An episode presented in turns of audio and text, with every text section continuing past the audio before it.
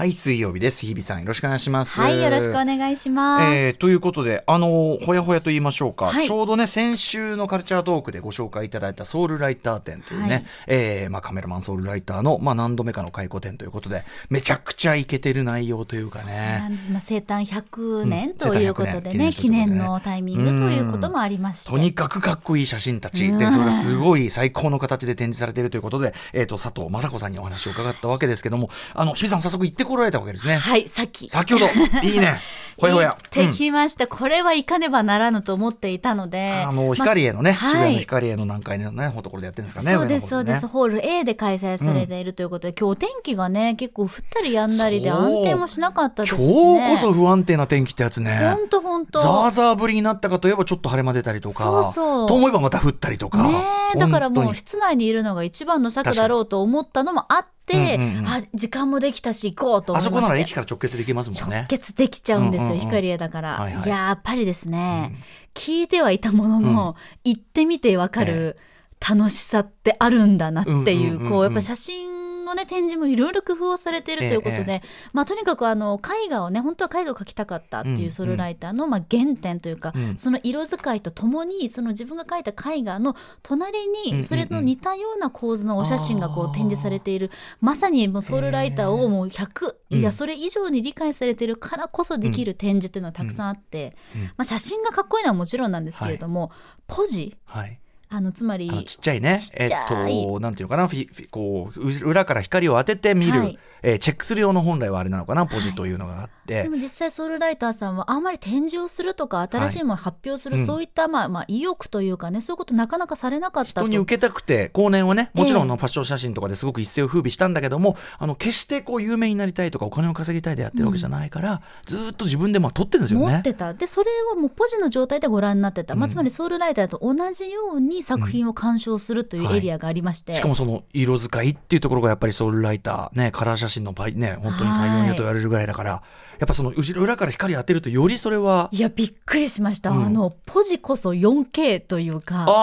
それぐらい横は2センチ縦3センチ本当に小さい切手より一回り二回り大きいかうんうなんぐらいのサイズなんですけど、そこに凝縮されてる情報。そう情報とこう輪郭色奥行き、うんうん。香りそれからまあ雨のねあの写真も多いですけども、ええそのなんて言うんでしょう水のうんそのつるんとした感じとかが、個人にねギュッてなってて。えー。思わずそこでもうねなどれぐらい時間かけただろうってぐらい時間を忘れるぐらい見入ってしまいちっました。ちゃいけど要するにそれが結構クリアにギュギュッとこう本当に見えるっていうか。そうなんですよ。もはや印刷をするよりも鮮やか。あーまあ色が濃い、あの要するに大きく印刷するってことは逆にその引き伸ばしてるからそういういろんなエッジとかはまあ緩くなるわけね当然ね、うんうんなんだけど、まあ、一番そういう意味ではギュギュっていう状態そだし。う。だから映像でした。もう私にとってそのポジこそが。あのそうか、うん。やっぱりあまりこうでもそれこそ高解像度映像だから、ええ。ってことですよね。そうなんです。でそれを見た後に最後のところですね、はい。あの先週ご紹介したうん「整うエリア」ええ。要するにでっかく今度は巨超巨大に超巨大に投影するという、はい、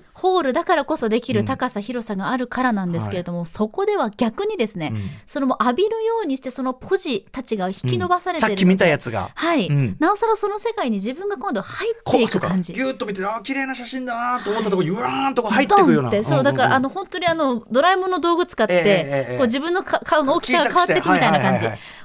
そうだから本当にその世界を浴びる感じだったので、うんうん確かに整うなっていうのもありましたし、うんうん。まあ、何よりもやっぱりずーっとソウルライターの美しいその美的感覚、うん。構図の中にずっとこう見てきたので、うんうん。やっぱり美しいものを見続けるってものすごく整う、うん。眼福ってこういうことを言うんだなと思って。結構ボリュームあるんですか？ものすごくあります、うんうんまあ、展示の数も多いんですけれども、うん。それぞれ工夫がされているのゾーンで、ごとにね。はい、ですからあの私1時間ちょっとで見られるかななんていうのはもう本当にね全然足りなかった。あそう。もうぜひ23時間もってしてもちょうどいいぐらいだと思います。それぐらいじっくり見たくなる。先ほどなんかちょっとお写真拝見したらなんかちょっとこう一角なんていうんですかね部屋のセット風のと言いましょうか。そうなんです。実際に住んでいたお部屋を再現したところがあって、うんうん。絵画を作っているところもあれば、んそのまあスライドショーにして壁にね自分が撮った写真をこう映し出してソウルライター見てたという、あー。その様子が再現されていてもうその一角を見るだけでも、うんうんうんうん。もうちょっと時間欲しかったですね。で、まあ、最後のゾーンもね整うゾーンとかもね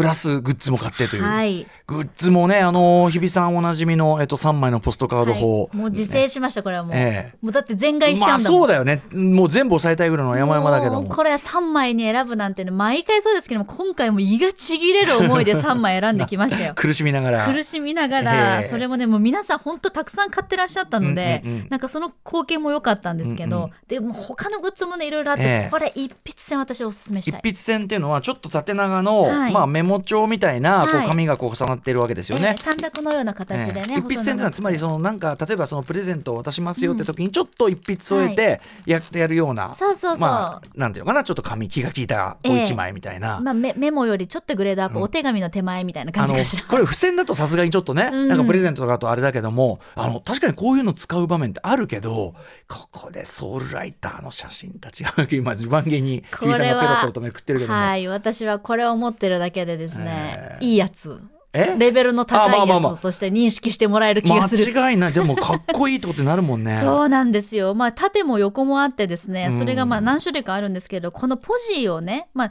ネガというのかしら、このポジがこう4枚こう縦にね、連なってるところとかが、またね、デザインもおしゃれでですね、うんうんそりゃ写真も素敵なんだからデザインをねね。して重ねたらもっといいだろうということで、ね、グッズも素晴らしいですし。一筆線も本当にちょっとまとめ買いしたくなるぐらい。いやーね本当に。いやもう一つで我慢しましたけど、んうん。思わず買い占めたくなるぐらいねのえ。クオリティにだったので、人はどうでしたか？混み具合は。結構混んでました。あそうも。ちろんぎゅうぎゅうではなくて、うんうんうん。皆さんゆとりを持って見られるので、はい。結構とても環境広い会場が広いからね。はい会場うん空間しっかりあるので非常に環境は良かったですけれども、うんうんで写真がほとんどのエリア動画はダメですけど写真うん。うん OK だったので、はいはい。皆さんカシャッカシャッと音がするんですよね、はい。なんかそれもソウルライタああまあーのこう確かに確かに。音というかね、まあ、うんうんうんうん違うん。だけれどもすごく立体的に写真というものをこう楽しめたような気がして、うん。もう一回行きたいです。あそんぐらい。もう一回行きたい。はい。へえあのポジ眺めるところとかってねこうぐーっとやるけどそれがもういっぱいあるから、はい。もう全然っていうそうです3感じです。か。箇所ぐらいあってでも皆さんやっぱ遠くから見る方近くで見る方、うんうんうんじっくり見る方いろいろあったので全然ぎゅうぎゅうにもならず、しかもさソウルライターこう拝見したねそのはい。日比さんが買ってきた3枚の絵はがき、一枚一枚撮ってもはいまあそれこそさなんてことないこう風景として、もう通り過ぎちゃったら通り過ぎちゃうかもしれないのにソウルライターが切り取ると本当に物語性あるいはこう絵画の一枚であるようそな、うなんです。動くんですよね。なんだろうねこれね。これを一つはあの電車の中だと思うんですけれどもね、うん。女女のの子がなんか洒落た小さなサングラスをねかけてうん。紙を見ている、そういったのを、まあ、廊下側からおそらく撮ってるんでしょうね。ね、こんなのだってコンパートメントね通り過ぎちゃえばそれだけのただのただの通り過ぎる景色なのが、うんこれ切り取るとこうなるとかね。あとこのなんかショーウィンドウに顔が映ったこれは少女なんですかね。はい、少女ですね白黒でこちらはまたカールした前髪がとってもキュートでまた瞳がね白黒なのにうん、色がなんかある感じがするんですよやねっ。ぱ一枚一枚。そしてこれはあれですかね。あのなんだあの雑誌ですね。はいそうですね。雑誌の何えーとね何？ハーパーズバザー。ハーパーズバザーですね。1963年2月号ということでうん。これもとっても印象的なピンク。うん。で後ろにはいろいろこれは何でしょうね。ポストイットとおぼしきいろんな価格がこう貼ってあって。はい。なんかそういった前でピンクのねドレスを、うんうん。えー着たひょっとしたらだからこの場もこれ用に作ったというよりはなんかさなんかの仕事場でこうやってバジョーってなってるところを前にこう立たせて撮ったのかもしれないですね。そうだから全てのこう色彩というか構図、街を全部絵画にする人なんだなっていうふうに思いまました。さにまさに。うんいやーソウルライター展これは行かなきゃうん。23日までです8よ。月23日まで、えっと、渋谷の光へのはい。なんとか A ホール、ホール A ホール A でやってるはいやっておいやります。ーこれは行かねばいや本当にこれ体感せよです。写真は体感せよ。もあるんですよね図録もあるんです図よね。録はなんかね大きなこうポスターなんかカードみたいなのっていわゆる公式図録みたいなのはあなかったんですけれどもそうですかいろんなこう写真が集まってる本もたくさん、うんあのもちろん雑誌写真ですね、ええあの内林さんがやっている雑誌写真も置いてありました、写真に関する資料なんかも置いてあるのうんうんうんうんで非常に最後まで見応えがありましたよ。ということで、はいえー8月23日までソウルライター展なんとか私も行ってきたいとって行って思っております絶対行って。ということで今日はですね、この後カルチャートーク6時半からね、えー日比さん渾身の、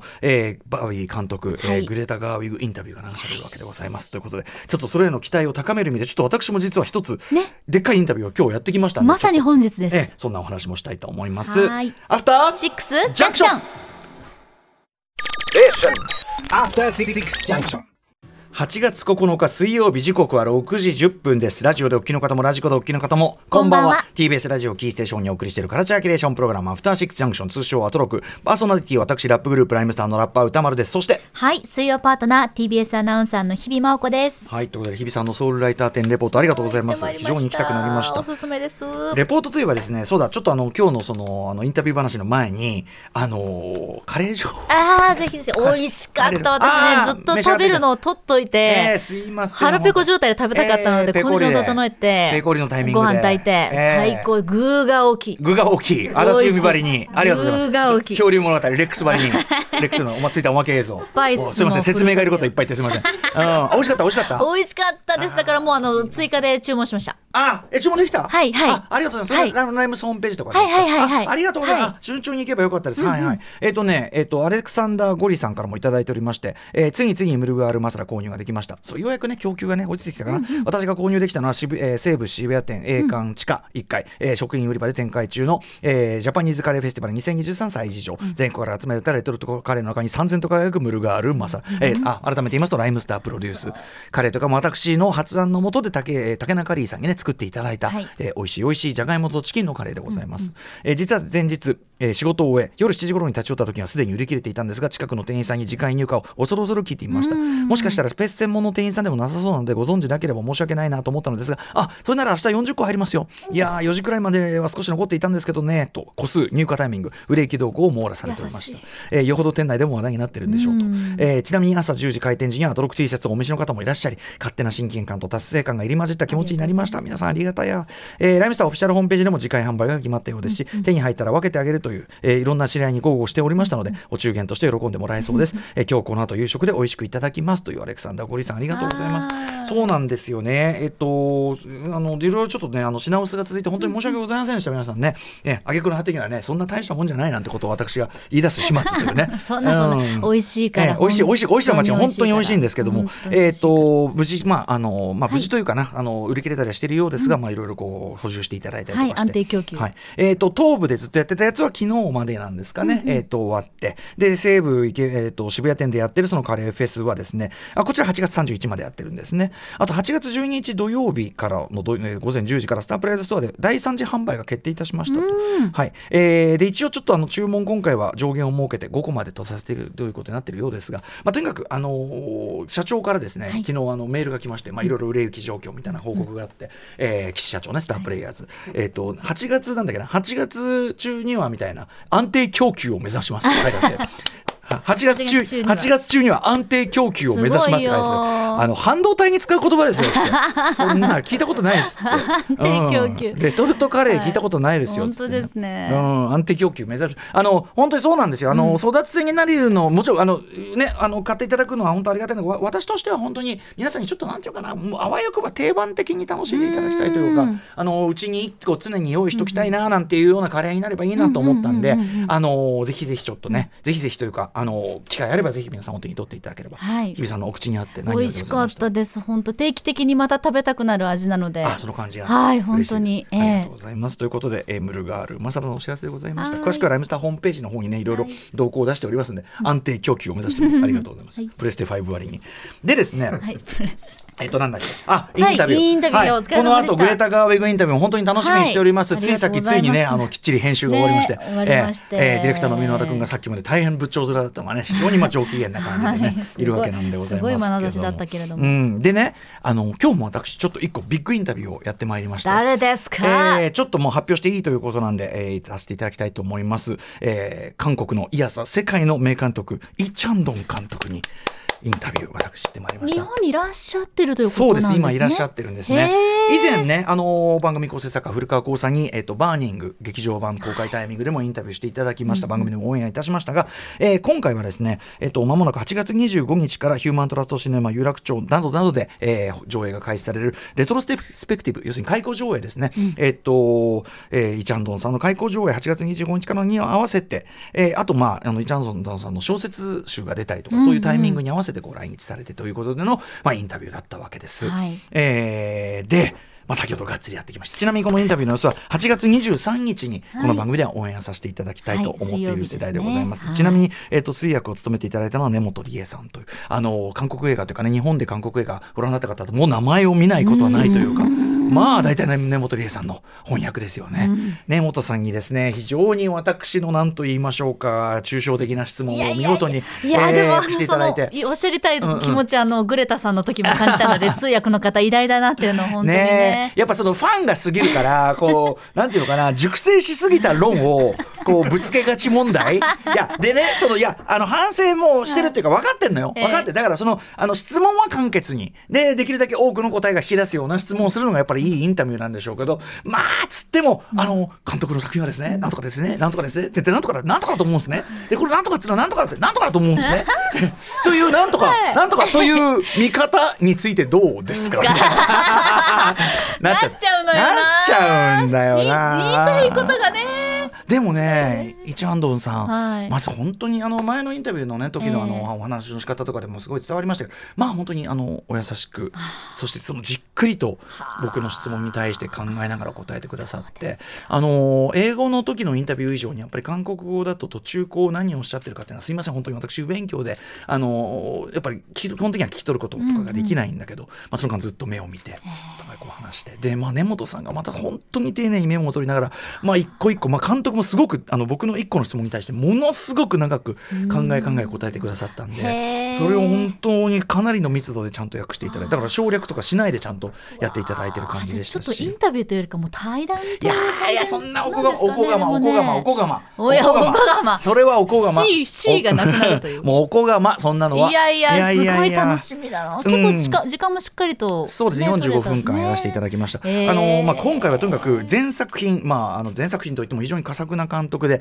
えー、とこの25年よの中で6作品長編作。品、プラスあの、えー、イチャンドンアイロニーの芸術というですね、まあ、ドキュメンタリー作品、まあ、合わせて7本。6本。プラス1本が今回開講上映なんで、まあ、決して本数多くないんですけども、うん、とはいえ全部開講上映なんで。まあなかなかこの個々の作品の話なんかしてたらとてもじゃないけどというか、なのでプラスその出された小説集「えー、野口もクソにまみれて」というですねあの小説集がまたすごくすごくてどうすごいかって、まあ、小説としてまず単純に素晴らしいんですけども、あの特にイチャンドンの作品ファンの人だったら読めばあ原型が完全ここにあるっていうような作品集だった非常に重要な作品だったその前はだから小説家として活動されてて後に、まあ、映画作品ある意味転身というかされたわけですもんね。で、えー、なのでまあちょっとなんていうかなやっぱり監督の作品を通底するテーマというか、メインテーマみたいな要するにちょっと大きな話があのメインになってしまったんですね。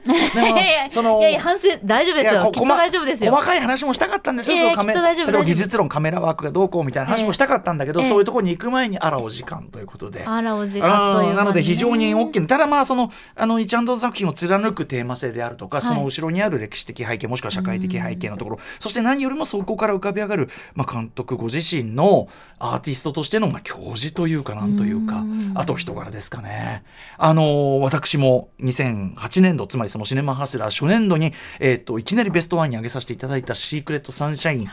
の話も結構出てきてですね。でしかもその「シークレット・サンシャイン」の反響の話とかがすごい印象深くて。ああでもそれはあの作品見ればそうなるしっていうようなところあのすごくあのえって驚くような話も入りましたしね。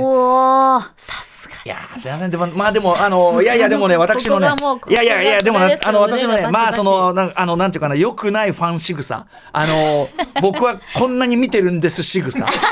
で僕はこんなにあなたの作品を見てこんなに考えているんで仕草。仕草。仕草。私の仕草に関してはこれはもういかんともしがたいところがあるがまあそれを超えてイチャンドン監督がまあ素晴らしい本当に回答。そして根本さんが素晴らしい役をしてくださってるんで、ぜひこちら8月23日の応援を楽しみにしていただきたいなと思う次第でございます。はい、そしてもちろんイチャンドあのレトスペクティブあの名作の数々だいぶ見づらい状態が続いてたんで、うん、あのご覧になったことない方は本当に度級の僕はあのインタビューの中でも言ってますけど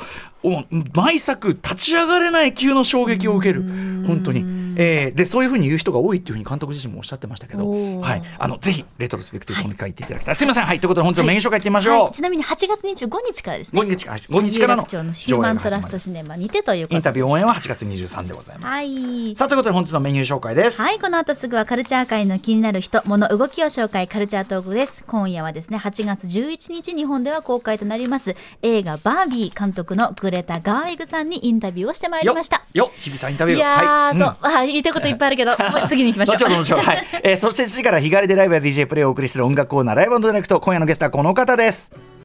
6月21日にメジャーファーストシングル「Work Life Island」をリリースしたシンガーソングライターのゆいにしおさん登場、えー番組3回目のご登場ですが、えー今回はここ TBS ラジオ第6スタジオから弾き語りライブを披露していただきますはい。そしてその後7時30分頃からは番組内番組です。様々な夢追い人にインタビューし、将来や人生の夢を語ってもらう滋慶学園 COM グループ presents、あなたの夢は何ですか？お送りします。そして7時45分頃からは新概念提唱型投稿コーナー過去録です。そして8時台の特集コーナービヨンドザカルチャーはこちら。リスナー投稿企画「もう許してはおけない。2023夏君たちはどう言い切るか」怒りと太陽でホットになりすぎているこの夏にお送りする夏のもうゆるもうゆるという名前の響きとは裏腹に全然緩くない投稿企画となっております、はい。まあ要するにまあ世間にねはびこるまあなんていうのかなモラル。マナーエチケット等々にね、はい。これはさすがに反しているんじゃないかもう我慢できない、あるいはそのなんていうかなこのなんかこの故障ってちょっと合ってないんじゃないの？直した方がいいんじゃないの、最初はねすみませんこの故障この呼び方ねちょっとあんまり合ってないんで直した方がいいんじゃないですか、この間も言いましたけど、この呼び方、あの DJ ポリスってね、あの何度もどんどんどんどんねヒートアップしていくね。ということでいい加減このような状況は改善すべきだ。私何度もそう言ってきましたね、よねというえ社会的正義。もしくは社会的正義に見せかけた耳っちい恨みつらみをできるだけバイブスが悪くならない文面で皆さんに言い切ってもらい、はい。そして、えー皆さんにこの剣幕同意君たちは同意できるか。ということ。を そこもあるんですね。そこもね。えー問うていくというそういうコーナーとなっております。はい。まだまだ募集しております。どうやら放送中に結構どしどし来るということで。皆さんあの人のなんかもうゆるメールを聞いてるうちにだんだんあの自分が頭にくる案件を思い出してきちゃってそうなんですよ。そういえばさ、ええっていうのがね。火がついちゃってわかりますよ。非常によくわかりますよ。日比さんがどんどんヒートアップしてきますからねそうなんです。本当にもうね。ですから、歌丸アットマーク tbs.co.jp、歌丸アットマーク tbs.co.jp、件名にはもう許してはおけない丸と書いて言い切ってください。怖いよ言い切っていただければ何でも構いません。ええはい、ということで、合わせて番組への感想、質問リアルタイムでお待ちしております。同じくアドレスは歌丸アットマーク tbs.co.jp までです。そして各種 SNS、Twitter、LINE、Instagram、それぞれフォローお願いいたします。さらに、Apple、Amazon、Spotify など、ポッドキャストサービスでは過去の放送を配信しております。はい、えー、アトロック公式 YouTube チャンネルでは週刊映画辞表ムービーウォッチメン配信中でございます。えー、まあ最新作はミッションインポッシブルデッドレコーディングパート1すでに上がっておりまして、あと公式書き起こしも、まあ後ほど今日中とかにも上がるのかな、みたいな感じでございます。えー、YouTube チャンネル登録、高評価、そして書き起こしの参照などなど、えー、お好きな形でお願いいたします。それではアフターシックスジャンクション、行ってみよう。After Six Junction. あなたもこんな音で癒されてみませんか？ステーキを焼く音。川のせせらぎ。焚き火の音。TBS テレビ「ザタイム目覚めのいいね」ポッドキャストで連日配信中